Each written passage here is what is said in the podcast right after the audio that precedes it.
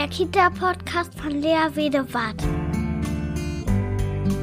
Ein Podcast für bedürfnisorientierte Kinderbetreuung.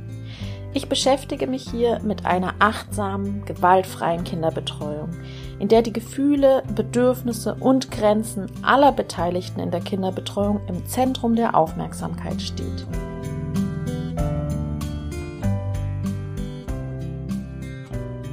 Da sind wir wieder beim Kita-Podcast und wir sprechen, ich möchte mit Theresa wieder. Hallo Theresa. Hallo.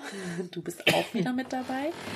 Wir wollen heute den ähm, dritten Teil aufnehmen für das Thema bedürfnisorientierte Kinderbetreuung in der Praxis, weil die liebe Theresa, die ähm, ist nämlich Erzieherin in einer Krippe, in einer Kita, die bedürfnis-, also bindungs- und bedürfnisorientiert arbeitet. Und ähm, hört dazu gerne die zwei Folgen davor. Da hat Theresa sich nämlich auch vorgestellt. Und wir wollen jetzt ähm, noch die fehlenden Themen aufgreifen, die wir gerne noch besprechen wollten. Nämlich ähm, die Grenzen der Kinder waren und auch unsere eigenen Grenzen und die Relevanz der Erzieherpersönlichkeit. Und dann interessiert uns natürlich alle, wo und wann fällt es dir denn schwer, bedürfnisorientiert zu arbeiten? Ja, das ist auch spannend. Genau. Und ähm, ja, ich würde mal sagen, wir steigen, steigen einfach ein. Ähm, ach nee, das Thema Gefühle begleiten habe ich ja noch vergessen. Damit steigen wir jetzt ein. Ah, okay. Gefühle begleiten. Wie ähm, geht ihr denn mit den Gefühlen der Kinder um? Also ich ähm, möchte bei Gefühle begleiten vor allem für mich sprechen, weil da natürlich alle einzeln arbeiten. Gerade Gefühle sind so ein sehr individuelles Thema, wo jeder so seinen Weg hat, mit den Kindern damit umzugehen. Und ich bin eher so der Typ, Gefühle auch mal aushalten zu können. Also mhm. sowohl Wutanfälle, auch gern draußen, ähm, zu begleiten, aber auch mal auszuhalten und auch mal mit mir geschehen zu lassen, ohne das persönlich zu nehmen. Mhm. Und da auch Kompromisse zu finden und nicht zu sagen, ähm, man muss da eine gewisse Konsequenz definitiv durchziehen. Das finde ich zum Beispiel wichtig, dass man ähm, wenn so ein Wutanfall zum Beispiel vorkommt und das halt daran liegt, dass irgendwas nicht durchgesetzt werden kann, dass es nicht automatisch heißt, dass das Kind auf gar keinen Fall sein Bedürfnis durchsetzen darf, weil man unbedingt konsequent sein muss, was ja so ein Erziehungsgrundsatz vieler Jahre und Jahrzehnte war, sondern dass man da auch lernt, ähm, sich in dem Moment zu reflektieren und vielleicht einen Kompromiss zu finden und mhm. diesen Wutanfall auch mal auszuhalten und da drin dann irgendwann zu versuchen, rauszufinden, zu versuchen, was das Kind überhaupt möchte und dann rauszufinden, möchte ich jetzt aus Prinzip vielleicht, dass das Kind das nicht kriegt oder, oder hat das, hat das vielleicht auch eine Lösung? Also kann ich vielleicht dem Kind auch da nachkommen, auch wenn es einen Wutanfall hat, um das durchzusetzen. Also heißt quasi, ist das automatisch ein schlechtes Bedürfnis, wenn es mit Wut durchgesetzt wird?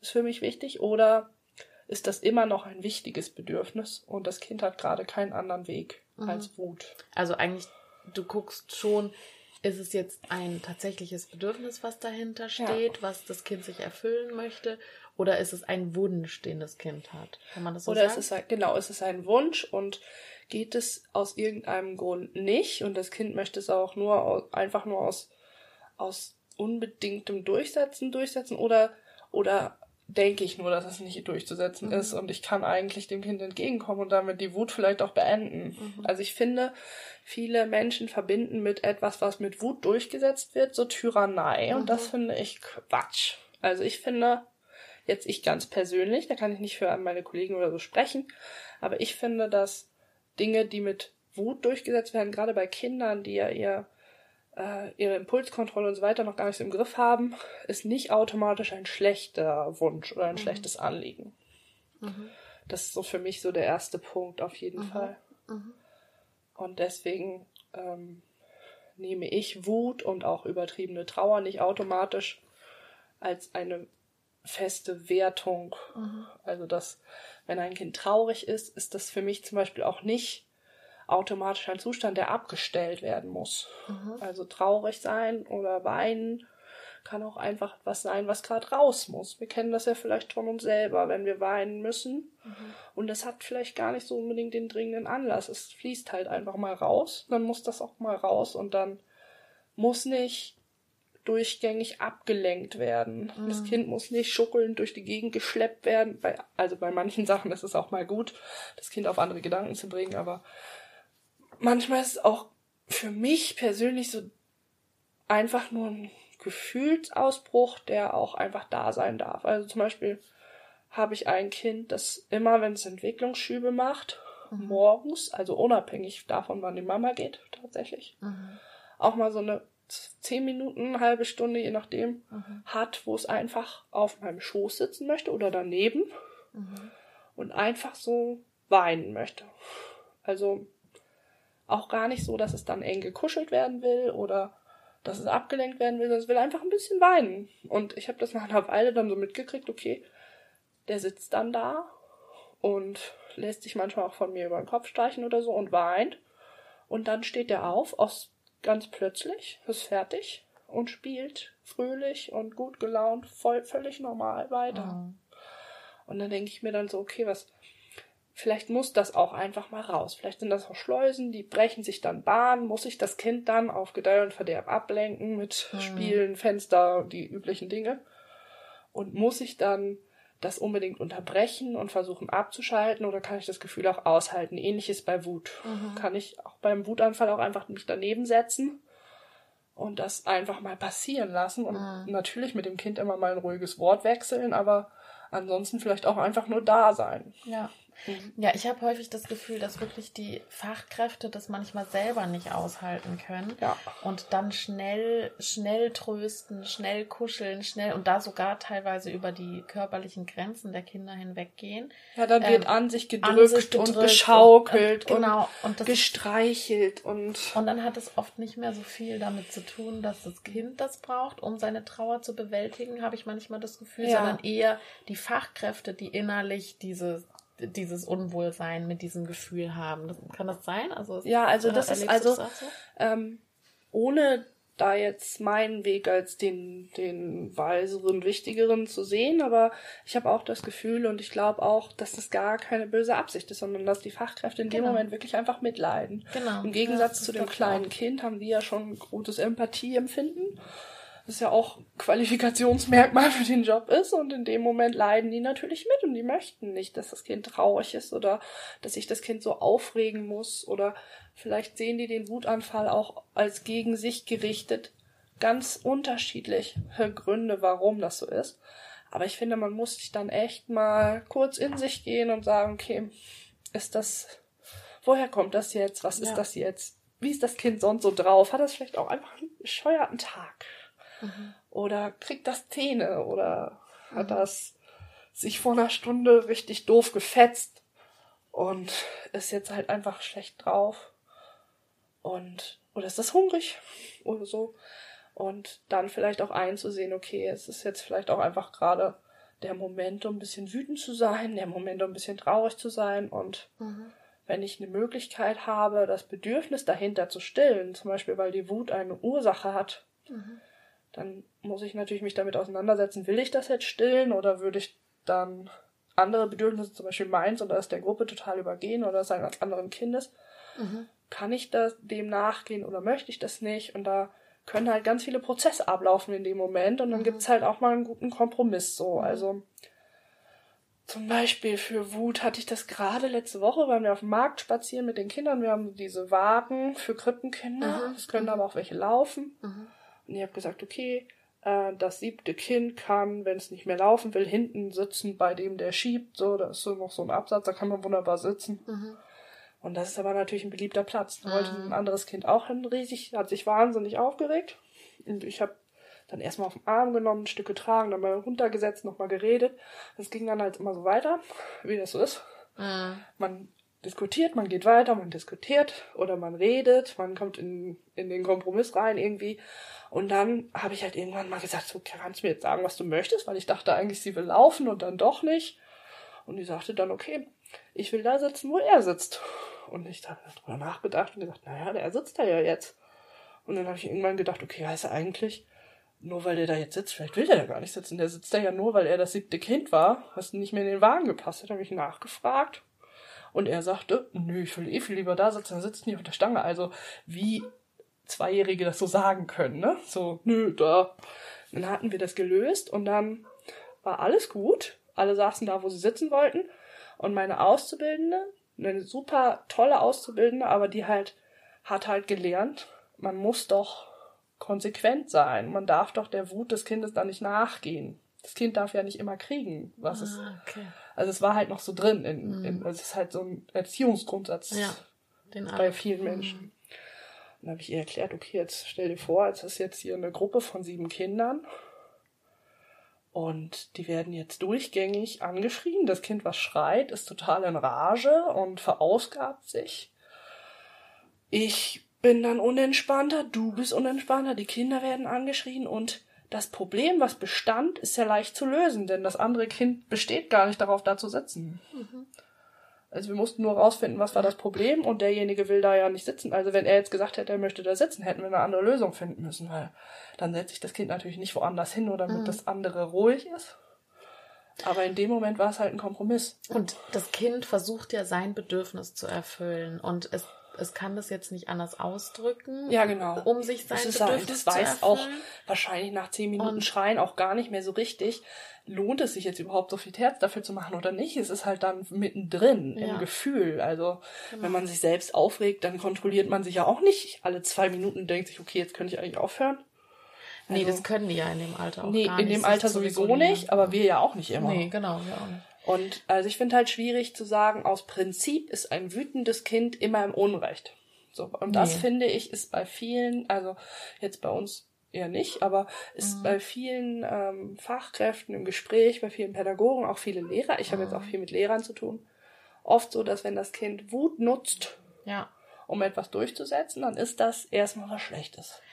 Und das dann darf Beispiel, man dem nicht genau, nachgehen, genau. weil sonst lernt es, dass genau. es durch negative ja Aufmerksamkeit einen ähm, Erfolg erzielt oder so. Das ist dieses genau. verhaltenstherapeutische Ansatz, ne? Also genau, Verhalten. Genau, genau. Da gibt's und ja auch diese Bücher, dass man genau. Kinder zu Tyrannen erzieht und so. Genau. Und ich finde halt wichtig, das erstmal abzulegen und zu ja. sagen, okay, ganz im Ernst, äh, inwieweit möchte ein zweijähriges Kind mich kontrollieren durch Wut? So. Kann es gar nicht. Ist doch es kann ja die Wut nicht mal kontrollieren. Nee, so. genau. Und inwieweit ist es dann außerhalb der Möglichkeiten, einen Kompromiss zu schließen? Und wieso kann ich in dem Moment nicht darauf verzichten, einfach zu sagen, okay, wenn du mich so anschreist, kriegst du auf gar keinen Fall deinen Willen, was ich halt auch Quatsch finde, weil mhm. äh, sie, sie hatte auch einen schlechten Tag und sie war auch drei Tage davor noch krank gewesen und insgesamt war es einfach nicht ihr Ding, so. Mhm. Mhm. Also warum alle Kinder quälen? Also alle Anwesenden. Vor allem das Kind, was wütend wird, nur um diese Konnotation dessen, dass Wut etwas Kontrollierendes, Tyrannisches ist, ähm, beizubehalten und konsequent zu bleiben darin, auf keinen Fall einem wütenden Kind seinen Willen zu lassen. Also das finde ich wichtig. Ja, und man sendet ja das Signal dann an das Kind, dein Bedürfnis hat keinen Wert. Und es ist egal, wenn du wütend bist. Das ist auch so ein Signal. Genau. Weil ich bin ganz ehrlich, wenn ich so richtig den Papp auf hab, so wirklich gar keine Lust mehr hab, mhm.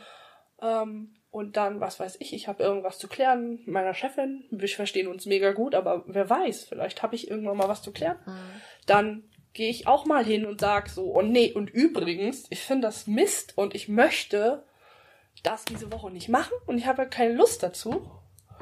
Und dann werde ich vielleicht auch mal, was weiß ich, ein bisschen impulsiver. Und in dem Moment möchte ich doch besonders, dass mein ähm, Bedürfnis gehört wird. Wieso soll ich dann sagen, wenn dass das jemand kind zu dir so macht, sagt, du bist tyrannisch. Genau, und ist es dann besser, wenn der Kollege hingeht und sagt, oh, meine liebe Chefin, ich würde gerne das und das, bitte, bitte, bitte, dann kriegt der eher seinen Willen, als wenn ich sage, was, mir ist das jetzt so viel zu viel, ich will jetzt gerne das haben und ich sag dir das genau einmal, ansonsten, keine Ahnung, andere Schritte oder sonst irgendwas. Also es ist ja auch mhm. im Erwachsenenleben durchaus eine sinnvolle Art, Bedürfnisse zu äußern, wenn man mal wütend ist. Ja, und wir können es aber auch besser in andere Bahnen lenken, häufig schon. ne? Natürlich, wir können das besser kontrollieren, aber in der Grundemotion ist es Mhm. Ist dasselbe. es, genau. Und ich finde Quatsch, die Kinder dazu zu erziehen, ähm, dass Bedürfnisse am besten äh, lieb und freundlich geäußert Ja. werden. Weil das meiner Meinung nach das falsche Signal sendet, nämlich Mhm. dass man seine Wut und seine Emotionen auch nicht zeigen darf. Und das finde ich Mhm. Ja, blöd. ja, Ähnliches gilt für Trauer, ja. weil Trauer oder Weinen anderen Leuten ein schlechtes Gefühl gibt.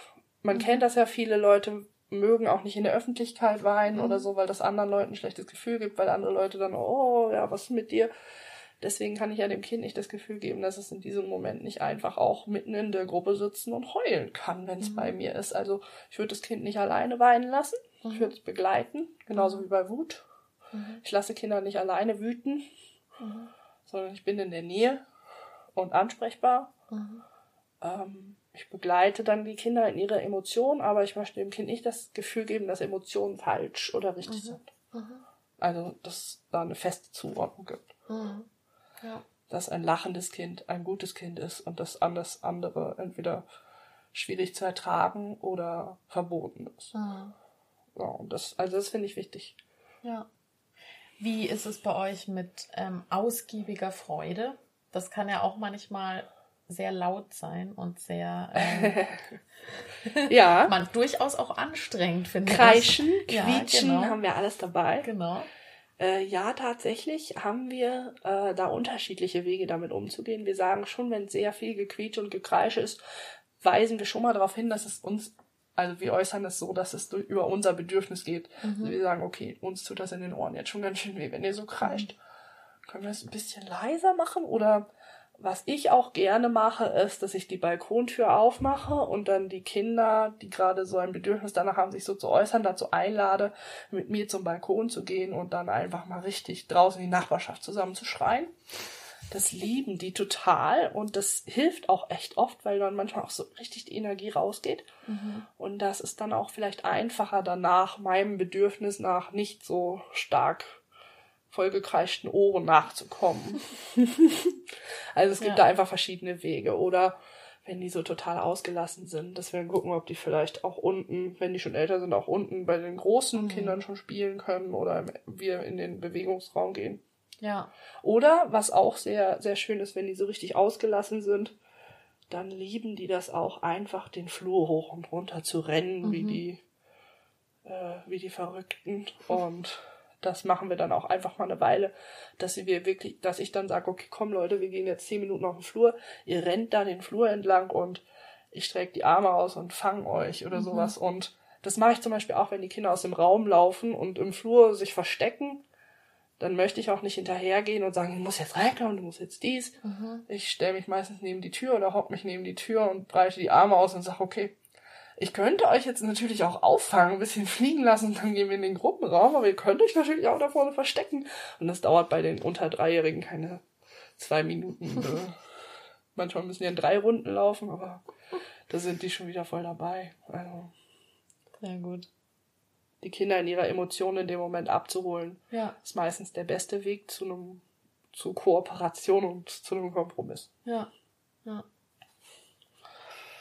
Da sind wir eigentlich auch schon beim nächsten Thema, ähm, weil ihr ja dann schon, also das, die Grenzen waren, also ihr teilt dann schon mit, auch wenn es euch zu viel Ja. ist, dann in der Lautstärke zum Beispiel. Ja, das ist auch wichtig und das ist auch unser Grundprinzip. Also wir arbeiten, wie gesagt, über die Beziehung mit dem Kind und versuchen Grundwerte und Bedürfnisse und Grenzen über uns als Menschen mitzuteilen.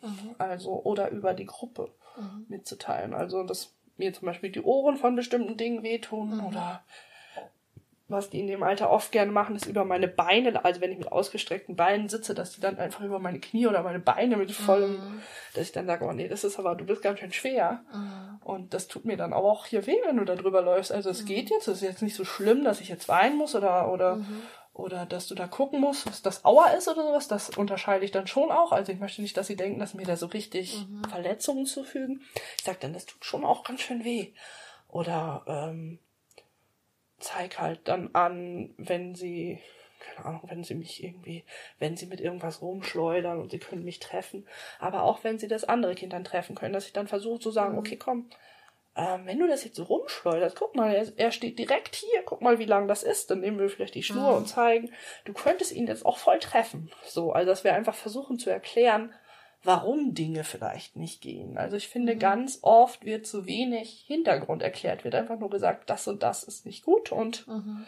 das darfst du nicht und das darfst du nicht und das machen wir nicht. Ist mhm. auch so, mhm. das tun wir nicht, wir ja. hauen nicht, wir machen das nicht. Ja. Und das Kind denkt sich, okay, das ist jetzt hier so ein das, äh, Gesetz, ich kenne diese Gesetze, wir machen das nicht, wir tun dies nicht, wir sagen das, wir machen das. Aber warum in dem Moment und wieso? Und mhm. ich habe die Erfahrung gemacht, dass Kinder schon sehr früh Kausalzusammenhänge ja. auch verstehen. Ja. Und, und dass die das dann auch besser akzeptieren können. Ne? Ganz genau. Mhm. Dass für die viel einfacher ist, wenn ich sage, ja, weißt du, ähm, ich finde jetzt blöd, wenn du von oben Spielzeug runterschmeißt, mhm. äh, ist für die erstmal langweilig, weil das Spielzeug runterschmeißen war für sie ja gerade in der Entdeckung, mhm. das finden sie ja spannend. Mhm. Wenn ich aber dann sage, okay, stell dir vor, das Kind läuft jetzt hier unten lang oder ich sitze hier und du schmeißt dann einen Holzklotz runter und dann kriege ich den voll auf den Kopf, das tut mir auch richtig weh. Und dann ist ganz oft, dann kommen die runter und nehmen sich den Holzklotz und gucken, wie hoch das ist und denken sich dann so, oh nee, okay, also es ist schon, schon besser, wenn der Holzklotz nicht darunter fliegt. Ja. Und das ist dann auch immer ganz, ähm, ganz spannend zu sehen, mhm. ähm, dass die Erklärung dann auch einfach besser ankommt. Ja. ja. Mhm. Und gibt es bestimmte Bereiche, in denen ihr ganz stark darauf achtet, die Grenzen der Kinder ähm, zu achten?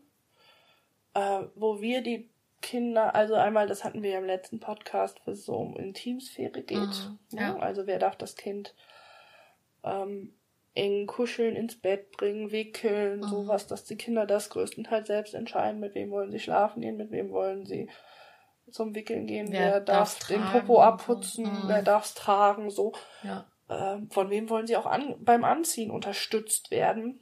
Ja. Ähm, dass, also, dass die Kinder entscheiden, wer mit ihnen so eng handelt. Ja.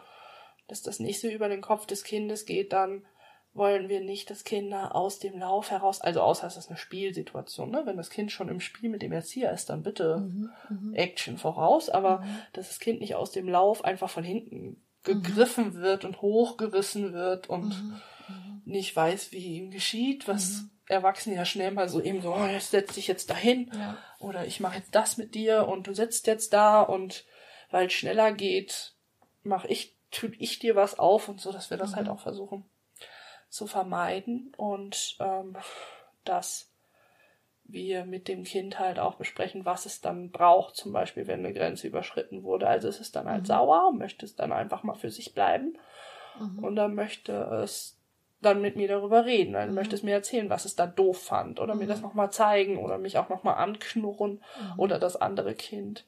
Also es muss. Anknurren? Ja, also die sind dann auch manchmal ja auch wirklich so, dass ja. die dann einem gegenüber sitzen und man hat irgendwas über, also ich meine, ich bin ja auch nur ein Mensch, ne, dann ja. ungeduldig war und das über ihren Kopf hinweg entschieden haben. Und dann sitzen die auch manchmal da und gucken mich einfach nochmal ja. richtig. Hm.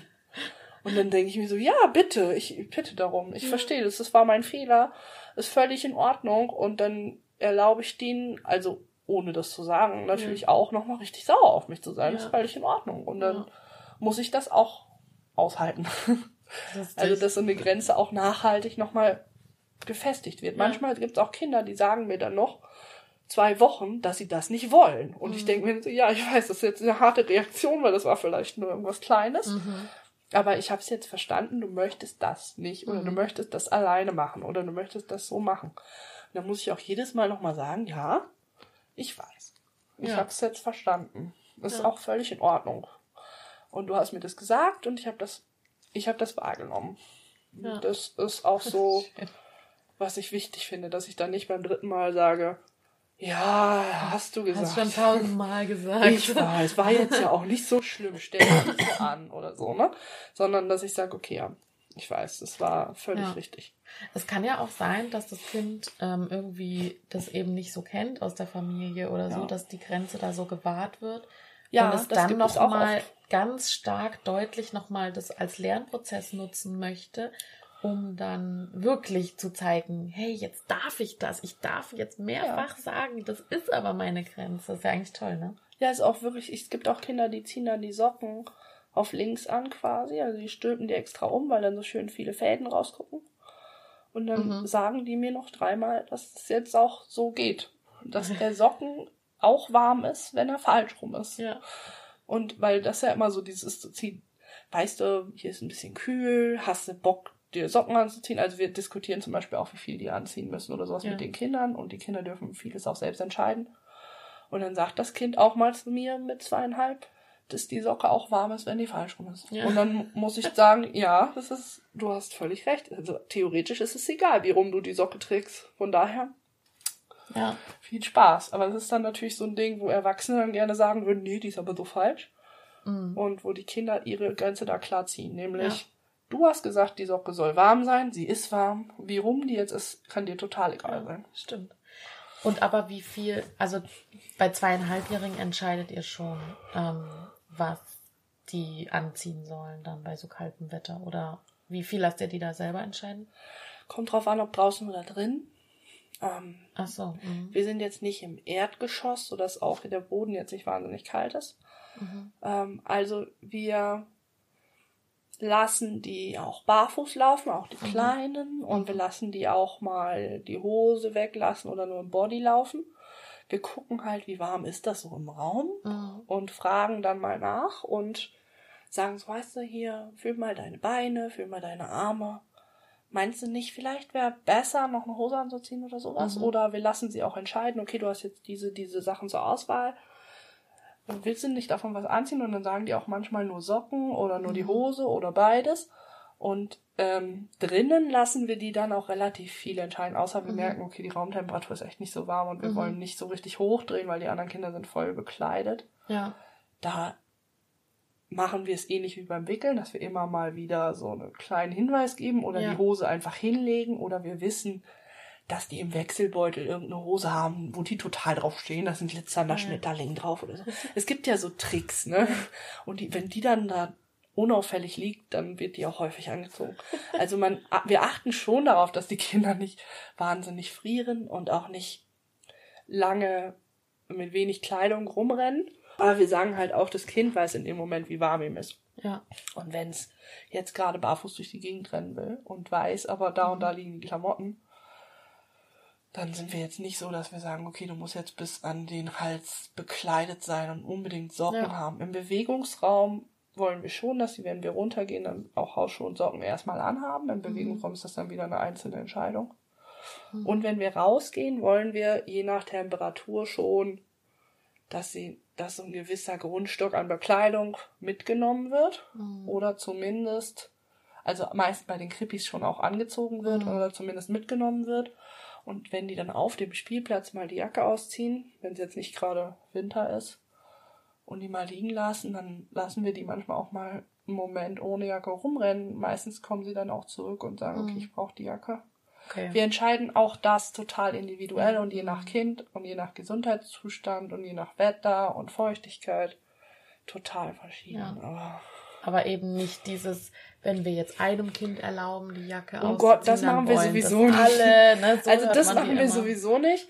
Was ich am Anfang auch lernen musste, muss ich sagen, dass, dass jetzt da kein äh, gleiches Recht für alle komplett gilt, sondern dass alle Regeln und alle mhm. Zugeständnisse individuell nach Kind entschieden werden. Es gibt natürlich so Sachen, die entscheidet man nicht nur für ein Kind, bestimmte Vorteile und so weiter. Mhm. Das machen wir nicht, aber äh, wir wissen, ob das eine Kind besonders äh, eine besondere Wärmflasche mit Ohren ist und das ja. andere Kind eigentlich super schnell friert ja. und können da so unsere individuellen Kompromisse finden. Und das ist auch meistens nur eine Sache der Kommunikation mit dem Kind. Also ja. dann quatschen wir uns natürlich auch manchmal den Mund fusselig, aber ja. ja. das lohnt sich halt auch, weil und ja, manchmal sagen wir auch, nee, die Jacke, es ist so kalt, die Jacke muss draußen auch einfach mal anbleiben. Ja.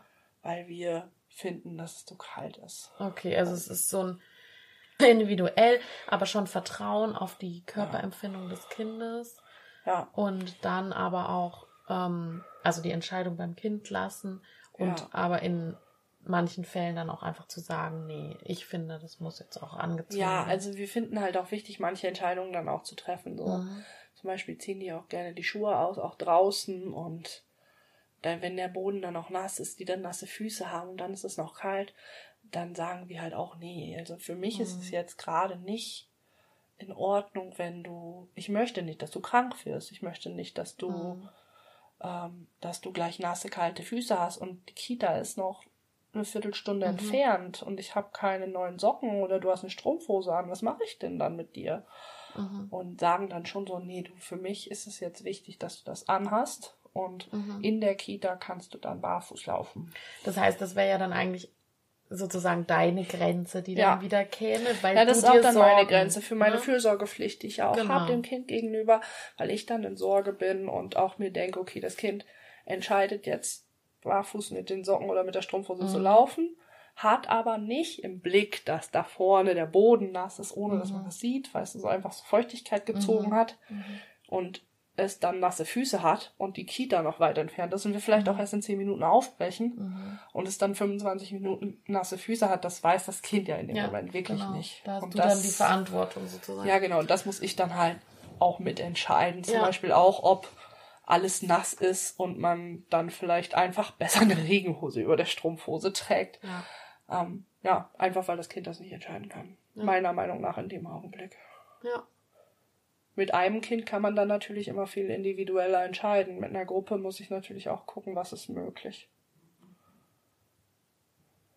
Kann ich jetzt mit dem Kind noch zurück oder so? ja. Ja. Okay, möchtest du noch irgendwas zu Grenzen wahren? Irgendwas sagen? Ich finde wichtig, dass man sich als Fachkraft immer, also eigentlich als jeder, der mit Kindern arbeitet, immer in dem Moment auch bewusst dem Kind so öffnet, das mitzukriegen, was eine Grenze ist, weil Mhm. manchmal sind das nur kleine Worte. Ja.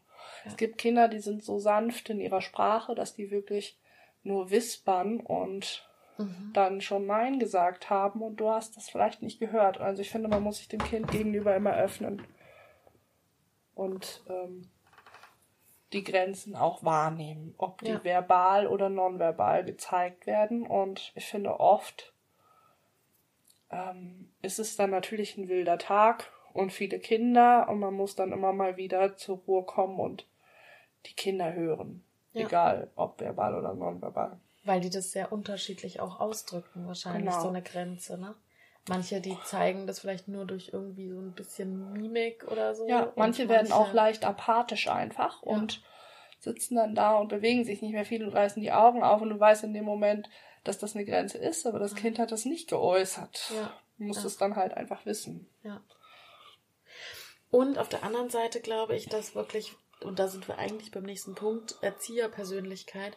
Ja, Ähm, mir ist aufgefallen, dass es echt wenig Menschen gibt, die wirklich ähm, so bei sich sind und bei ihren eigenen Bedürfnissen und bei ihren eigenen Grenzen. Also dass es doch erstmal bedeutet, dass die Erzieherin, also du in dem Fall, Ja. ähm, dass du deine Grenzen überhaupt wahrnimmst, um die dann den Kindern kommunizieren zu können, oder? total. Also ich bin ein großer Fan von Selbstreflexion. Ich finde sogar, dass man äh, innerhalb der Ausbildung so äh, Supervisionsstunden oder sowas nehmen müsste, die Mhm. zur Reflexion auch dienen. Ähm, ich habe persönlich auch einige solche Reflexionserfahrungen gesammelt und äh, für mich selbst halt auch festgestellt, dass mir das wichtig ist. Ich tausche Mhm. mich auch viel über solche Themen aus, auch über Dinge, die ich entschieden habe, auch mit meinen Kollegen und frage auch nochmal nach und Mhm. ähm, ich handle auch tatsächlich, also ich lerne auch in vielen Sachen immer noch, Mhm. immer wieder was über mich dazu Mhm. und auch so ein Moment darüber, wo ich vielleicht mehr drauf achten muss, wie ich so drauf bin und Mhm. wo ich mich vielleicht auch mehr zügeln muss oder wo ich vielleicht auch freier werden muss mit dem Kind, mehr meine Grenzen etwas weiten muss, Mhm. weil- sie da vielleicht zu eng sind Mhm. und die Kinder vielleicht ein bisschen einengen könnten, Mhm. so, weil ich da vielleicht eine enge Grenze habe, aber die Kinder vielleicht weitere Grenzen brauchen, um ihre Entwicklung zu gehen. Mhm.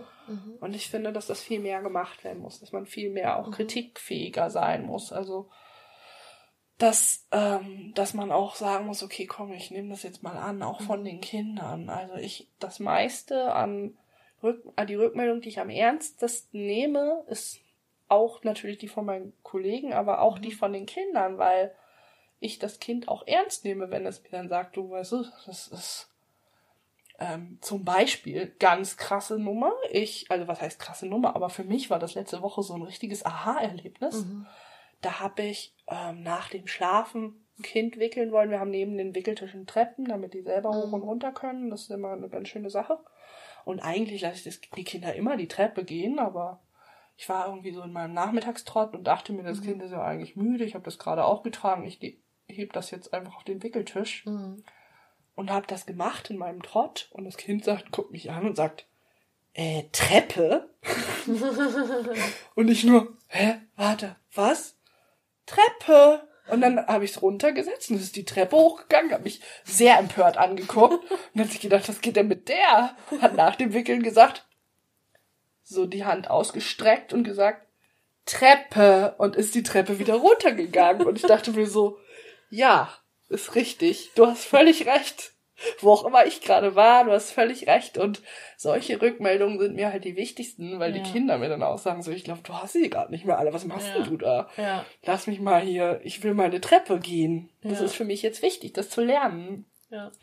Und ähm, ich Aber da, aber trotzdem auch mit sich ähm, dann sanft umzugehen, wenn man Ja, ja, eben ja, nicht klar. das immer wahrnehmen kann. Na, um ne? Gottes Willen, ich bin ja auch noch ein Mensch. Wenn ich bei jedem Fehler, den ich mache, also Fehler in Anführungsstrichen, Ja, jedes Bedürfnis, was ich nicht mitkriege, jede Grenze, die ich übergehe am Tag, ja, in der Krippe gerade, wo ja nicht alles gut kommuniziert werden kann, mit mir ins Gericht gehen würde, wäre es auch schwierig. Ja, genau. Also ich muss Also schon da- auch fünf gerade sein lassen, Ja. aber ich muss auch gucken, wie ist meine allgemeine Stimmung, was Ja. ist derzeit in meinem Leben los, weil Ja. die Arbeit ist ja nicht mein ganzes Leben. ja, Und wo muss ich vielleicht ein bisschen auf mich aufpassen und Mhm. wo nicht. Und wenn ich richtig schlecht drauf bin, dann ziehe ich mich auch eher mal vielleicht raus für Doku-Sachen oder Mhm. Bürokram oder so mhm. und sag so, Leute, ihr, oder Schlafwache, irgendwas, wo ich nicht so viel Interaktion habe und sag zu meinen Kollegen, okay, Leute, ich, mir ist, ist heute überhaupt nicht mein Tag.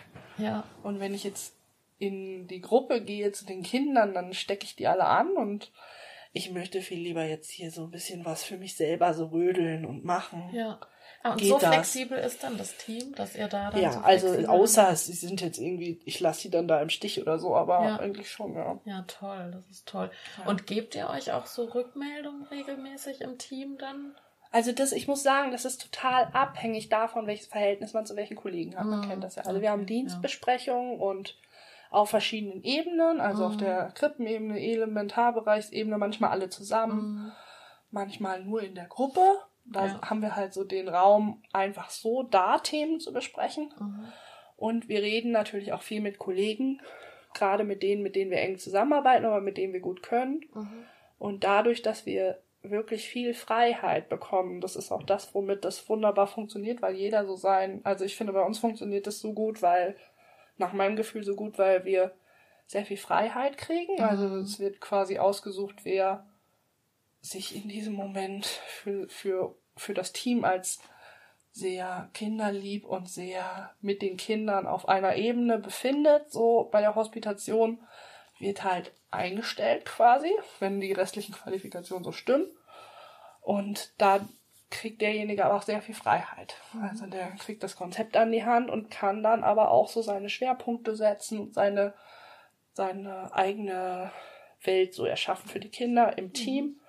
Und dadurch ist die Rückmeldung halt oft wertvoller, weil ich weiß, jeder hat seine eigene Stärke. Und wenn der Kollege, der einfach immer der geduldigste und im Moment lebendste Mensch mit den Kindern ist, der mir so begegnet, ja, aber äh, aber vielleicht nicht der ist, der der Organisationsmensch vorm Herrn ist und alles gleichzeitig parallel im Griff hat. Wenn der mir sagt, okay, du bist heute ganz schön hektisch, vielleicht solltest du mal äh, die Liste übermorgen machen und dich jetzt hier lieber zu uns setzen, ein Ja. bisschen mit den Kindern Zeit verbringen, dann höre ich das natürlich, weil ich weiß, Ja. der kann das beurteilen, der sieht das so, Ja. ne? Und dann denke ich mir nicht, ja, ja, du hast gut reden, du sitzt da und ich mache hier mein ganzes Zeug. Ja. Und ähm, wenn ich einem Kollegen sage, so, ey, echt jetzt, ich mache jetzt hier seit sechs Wochen regelmäßig die Bettwäsche und von euch schert das keinen und ich finde das blöd, dann hört derjenige das auch und sagt dann so, weißt du, Franz, du hast völlig recht.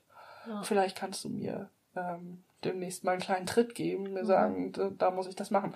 Also so ist das halt auch im Umgang mit den Kindern so, ne? Du hast, Mhm. du gehst heute ganz schön über die Gefühle der Kinder. Mhm. Was meinst du? Bist ein bisschen gestresst? Mhm. Möchtest du vielleicht Schlafwache machen oder Mhm. weißt du, wenn man da auch sehr runterkommt Mhm. und sich so mit den Ja. Kindern so erden kann. Ähm, und ach, jetzt hast du gerade aber ganz schön laut geworden. Ja. Ist irgendwas los oder so? Belastet dich was? Also Ja. Schon auch so, dass wir das so mit im, mit im Blick haben. Ja. Und Sich, sich ja. selbst zu reflektieren, ob man ähm, gerade was hat, was Ja. einen so beeinflusst in seiner Pädagogik. Und auch so eine kollegiale Ebene zu finden, weil es ganz oft ja auch total eng verflochten ist damit, wie es dem Menschen geht. Ja. Und ich fühle das bei uns oft wie so eine, wir sagen aber, wir sind so eine große WG. Also es ist so, jeder hat so sein Zimmer Ja. und seine kleine, kleine Gruppe. Und ähm, manchmal hängen wir da auch echt dann nach der Arbeit noch ein bisschen ab und unterhalten uns einfach und denken so, okay, komm, ich will jetzt noch gar nicht so gehen. Schön. Wir quatschen noch eine Runde und dann, dann geht's los. Oder heute war das und das. Das hat mich ganz schön belastet. Mhm. Und ähm, diese sehr entspannte kollegiale Ebene im Team hilft richtig. Also ich habe das auch schon in pädagogischen Teams erlebt, dass viel Wettbewerb und viel Konkurrenz herrscht, viel Machtgerangel herrscht, äh, gerade was so Qualifikationen und Rollen angeht und Bereiche, die man so festhalten möchte. Mhm. Und ähm, bei uns gibt es unterhalb der stellvertretenden Chefin auch keinerlei, ähm, keine Hierarchien. Hierarchien. Also auch zum Beispiel nicht unbedingt zwischen Ausbilder und Auszubildenden Mhm. oder so, sondern es ist halt so ein Team ohne so hierarchische Stufen, auch wenn es formal natürlich sowas gibt wie eine Erstkraft, Zweitkraft und so weiter. Das ist bei uns jetzt nicht so, dass da steht, okay, du bist jetzt die Leitung von der Gruppe oder die Koordinatorin von XY. Und das finde ich ganz schön, weil Mhm. das das Ganze eher kollegial macht. Klar, da ähm, gibt es auch mal, dass es mal rumst oder man sich mal in die Haare kriegt, aber das ist auch wichtig. Ja. In jeder Gruppe so. Ja. Ja. Ja, und das macht, glaube ich, Reflexion für einen selbst auch gut möglich, weil man auch bei den Kollegen mitkriegt, dass die mal sagen, boah, das ist mir heute total schief gegangen oder das und das ist ja Mhm. total, war totaler Mist. Mhm. Und ähm, dass da so eine Offenheit herrscht und nicht so ein Mhm. perfektioniertes, ich kann alles und ich Mhm. sage dir auf keinen Fall, was meine Schwächen sind. Mhm. Schön. Das ist wichtig. Ja. Schön. Ja, dann würde ich jetzt mal zu der Frage kommen. Wo und wann fällt es dir denn schwer, bedürfnisorientiert zu arbeiten?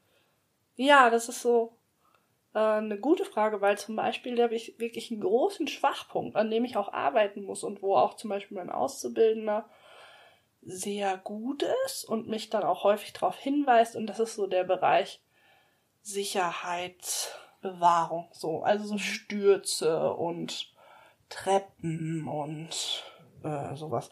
Das ist so mein Thema, weil ich weiß nicht, ich habe sehr viel Kinder- und Jugendarbeit gemacht, auch so auf so Jugendreisen, hatte einige äh, Notarzteinsätze und Kurse, die ich so mit begleitet habe, auch so viel Erste-Hilfe-Erfahrung und dann rattert das in meinem Kopf auch Mhm. mal so, ne? Die Treppe runterhüpfen und sich schön vorbeugen und so ist nicht so mein Thema, muss ich sagen. Bin ich so dezent hibbelig oder auch was so angeht, die Kinder alle gleichzeitig an der Alster vom Wasser aus dem Wagen zu setzen. das ist so ein Ding. Das, da gehen bei mir Filme los. Also nicht immer natürlich, um Gottes Willen, da geht's halt dann so um so Extreme, ne? So, alle Kinder wollen die Treppe runter und man geht natürlich mit vor, aber hat halt die Hand besser nicht direkt vorm, vor dem Kind oder so oder an der Hand, sondern es lässt dem Kind auch ein bisschen mehr Raum. Und ich bin da schon sehr viel besser geworden, muss ich sagen. Aber das ist echt so ein Ding, wo ich regelmäßig dran arbeite. Also wo ich regelmäßig sage, okay, nein, es kann jetzt äh, das komplett alleine. Also das ist natürlich mhm. so ein Krippenthema, ne? Das mhm. kann der, der macht das schon. Ja, so zutrauen dann. Ja, aber nur bei so gefährlichen Sachen. Also ja. gefährlich, ne? Ist jetzt auch ja. wieder so ein Wort. Bei so gefährlichen Sachen. Und da ist zum Beispiel mein Auszubildender total. Ich finde das sehr bewundernswert. Der will den Kindern die ganze Freiheit lassen, die sollen das erleben und dann sollen die halt da mal runterfallen, das ist völlig in Ordnung. Und das finde ich bei ganz vielen Sachen auch so, aber bei manchen Sachen bin ich dann mal so gehemmt. Zum Beispiel so eine mhm. Treppe oder, also ich nehme die dann nicht direkt an die Hand, aber oder ein Fluss oder was es halt so gibt. Ja. An, also brenzliche Situationen. Ich bin da jetzt ja. nicht überbehütend, aber. Ja. Also das heißt für mich, dass du ähm, dann nicht bedürfnisorientiert arbeiten kannst, wenn du, ähm, wenn deine Angst sozusagen. Ja, und das Weg ist auch so eine steht. Angst, die für mich stimmt zum mhm. Beispiel. Also ich kenne mich, wenn ich eine mhm. unbekannte Treppe runtergehe, halte ich mich am Geländer mhm. fest, weil ich so ein Mensch bin. Äh, da gibt's so einen Running Gag. Äh, ich sag immer, ich ähm, ich, wenn ich irgendwie verunfalle, dann auf einer Treppe oder ich ersticke an einem Stück Möhre oder so. Das ist irgendwie sowas. Okay. So, das sind ja so, ne, so Sachen, die, wo ich verschluck mich viel oder ich falle irgendwo runter. Da bin ich halt irgendwie ähm, selber gern gefährdet, weil ich irgendwie auf Treppen in Gedanken bin, ich weiß nicht warum. Mhm. Und ich glaube, das ist das Ding. Also jetzt mal mhm. unabhängig von meiner Treppengeschichte. Mhm. Wann habe ich selber für mich so einen Spleen oder eine Angst entwickelt oder eine Sorge und stülpe die dann auf das Kind mhm. oder äh, ich vergesse genug zu trinken oder ich vergesse genug zu essen und deswegen sage ich dem Kind alle zwei Minuten, es mhm. muss trinken oder essen. Es gibt, also das ist jetzt nicht mein, mein ja. persönlicher Spleen, aber sowas gibt's ja auch. Ja, ja, und ich glaube, man muss sich da echt reflektieren und ich muss auch ehrlich sagen, muss regelmäßig kämpfen mit mir, da immer wieder dran zu denken, da locker zu lassen. Entspann dich, entspann dich, mach das.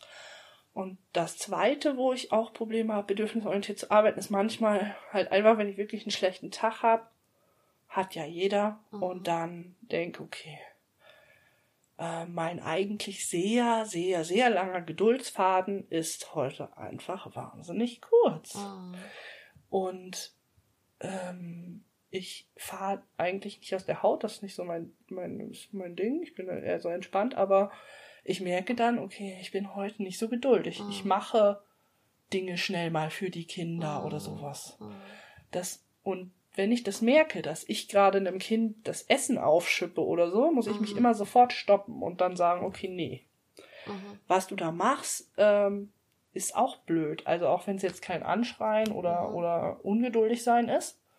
Wenn ich etwas für das Kind mache, weil es schneller geht, dann spricht das auch oft für mein für meine Verfassung. So. Ja. Wie viel Ruhe habe ich? Mhm. Und da muss ich mich auch einschränken und sagen, okay, nee. Mhm. Äh, du wirst jetzt nicht dem Kind die Nudeln aufschippen, obwohl es das selber kann, nur weil du jetzt gerade schnell mit dem Tisch fertig werden ja. willst. Aber ich finde es so schön, was du vorhin gesagt hast, dass ihr dann wirklich so im Team dann auch guckt, also dass ihr, wenn ihr dann selber mitkriegt, ja. dass es euch nicht so gut geht, dass ihr dann vielleicht euch mal kurz rausziehen könnt oder, also das finde ich echt Ja, total. Lösung. Wir haben auch oft so nach Eingewöhnung, wenn Eingewöhnungstrennungen waren und wir so emotional und so eng eingewöhnen zum Beispiel, dann kommt es halt auch vor, dass mal äh, jemand sagt, boah, du, das war jetzt so emotional. Ich brauche halt jetzt eine kurze Pause oder ja. die ja, Manchmal toll. natürlich auch die Leute, die dann gerne mal schnell aufs Parkdeck möchten und da ein bisschen ja. andere Sachen atmen. ich bin jetzt kein, ja. keiner von denen, aber es gibt's halt auch, ne? Oder einen Kaffee trinken. Und dann versuchen wir es auch zu ermöglichen. Wenn wir genug Leute sind, dann passt es auch. Also die Bedürfnisse der Fachkräfte spielen Auf auch jeden ganz Fall. Oder was ich auch oft habe, wirklich oft, wenn ich nicht gut drauf bin und ich habe früh angefangen, dass ich dann sage, okay, kann ich während des Mittagessens Pause machen. Ja. Also einfach, dass ich dann sage, okay, diese Situation schafft ihr das ohne mich. Ja. Kann ich mich in der Zeit zurückziehen mhm. und dann in der ruhigen Phase, wenn schlafen, geschlafen wird oder auch nicht geschlafen wird, je nachdem, mhm. wieder zustoßen und dann in der Zeit einfach mal eine Pause nehmen. Toll. Toll. Ja. Finde ich aber auch wichtig, weil mhm. ich bringe dem Kind, allen Kindern und den Kollegen nichts, wenn ich schlecht drauf bin. Ja.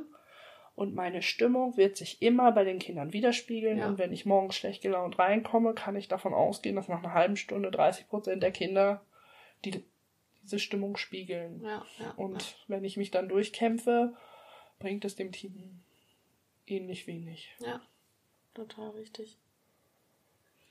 Ja, dann habe ich jetzt eine abschließende Frage noch. Mhm. Was würdest du denn sagen, welche Relevanz hat der Personalschlüssel auf das Thema bedürfnisorientiert arbeiten? Mm, Hat eine große Relevanz und das weiß ich jetzt gerade so gut, weil wir haben einen guten Schlüssel. Also wir haben in der, also ein, an sich haben wir einen guten, einen guten, wenn wir voll besetzt sind, einen guten Schlüssel. Also wir versuchen in der Krippe 1 zu 5 zu sein, auf jeden Fall. Kommt auch mal vor, dass mehr sind und äh, wir versuchen auch im Elementarbereich ähm, mindestens 1 zu 7 und 1 zu 8 zu sein. Also eigentlich relativ gut. Mhm. Und wir sind auch oft viele, also wir sind auch oft so zu dritt in der Gruppe.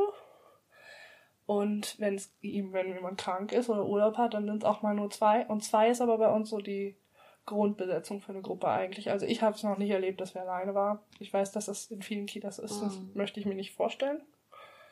Also klar, das geht mal für eine gewisse Zeit, aber es muss ja nicht sein. Auch Mhm. nicht den Tag über und auch nicht bei Ritualen oder, oder Tagesordnungspunkten oder sowas. Und ähm, ich merke es jetzt, weil jetzt ist eine Kollegin äh, schön, wunderschönerweise schwanger. Und natürlich dann im, also was heißt natürlich, aber der, die Wahrscheinlichkeit in der Grippe ist hoch, ist im Berufsverbot.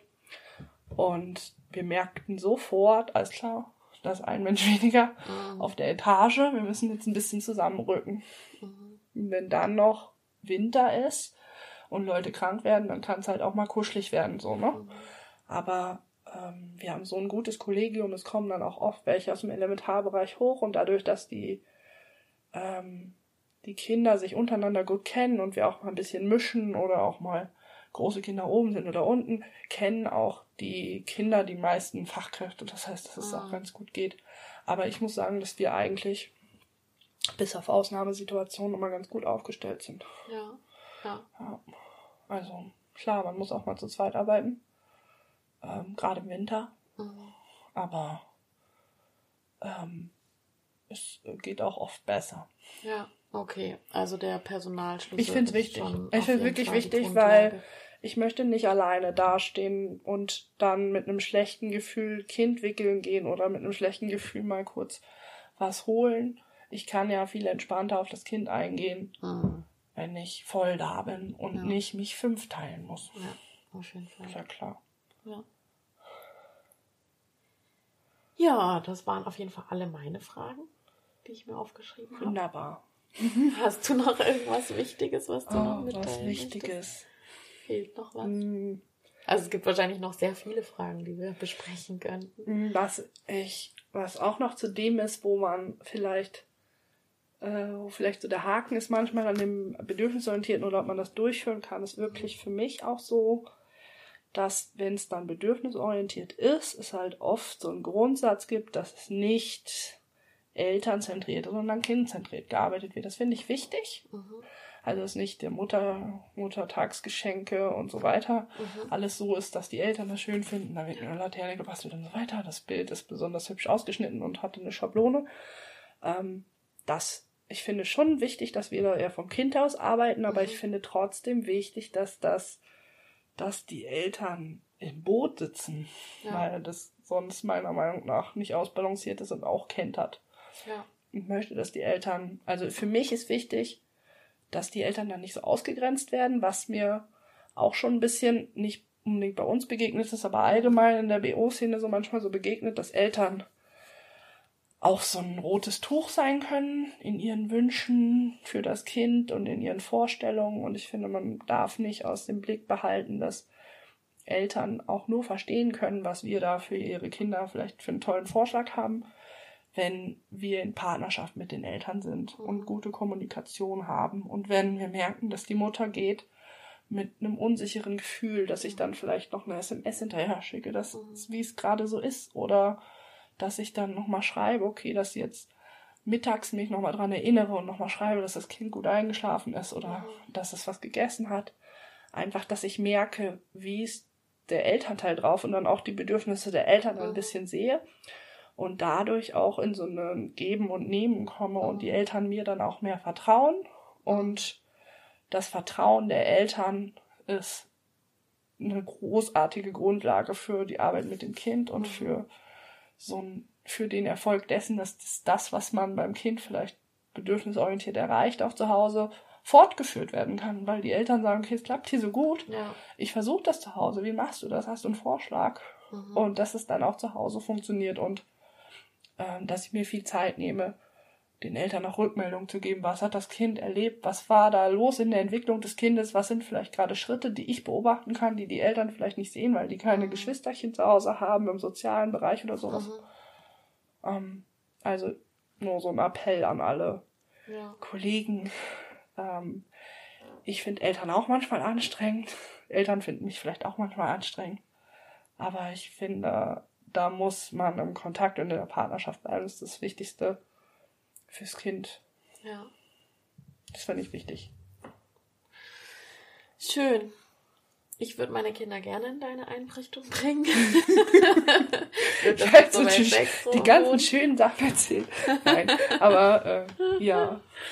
Ich hoffe, Ja. meinen Kindern geht's auch gut bei uns. Also, also so, ich sage immer meine Kinder. ne? Ich rede auch immer, ich habe so Lust, ich habe das auch manchmal, dass ich mit Leuten rede und die ganze Zeit von meinen Kindern rede und irgendwann sagen die, warte mal, stopp, wie viele Kinder hast du denn? Und ich sage, 15. Und die sagen, um Gottes Willen. Also es ist halt dann, ich sage immer meine Kinder. Okay, Theresa.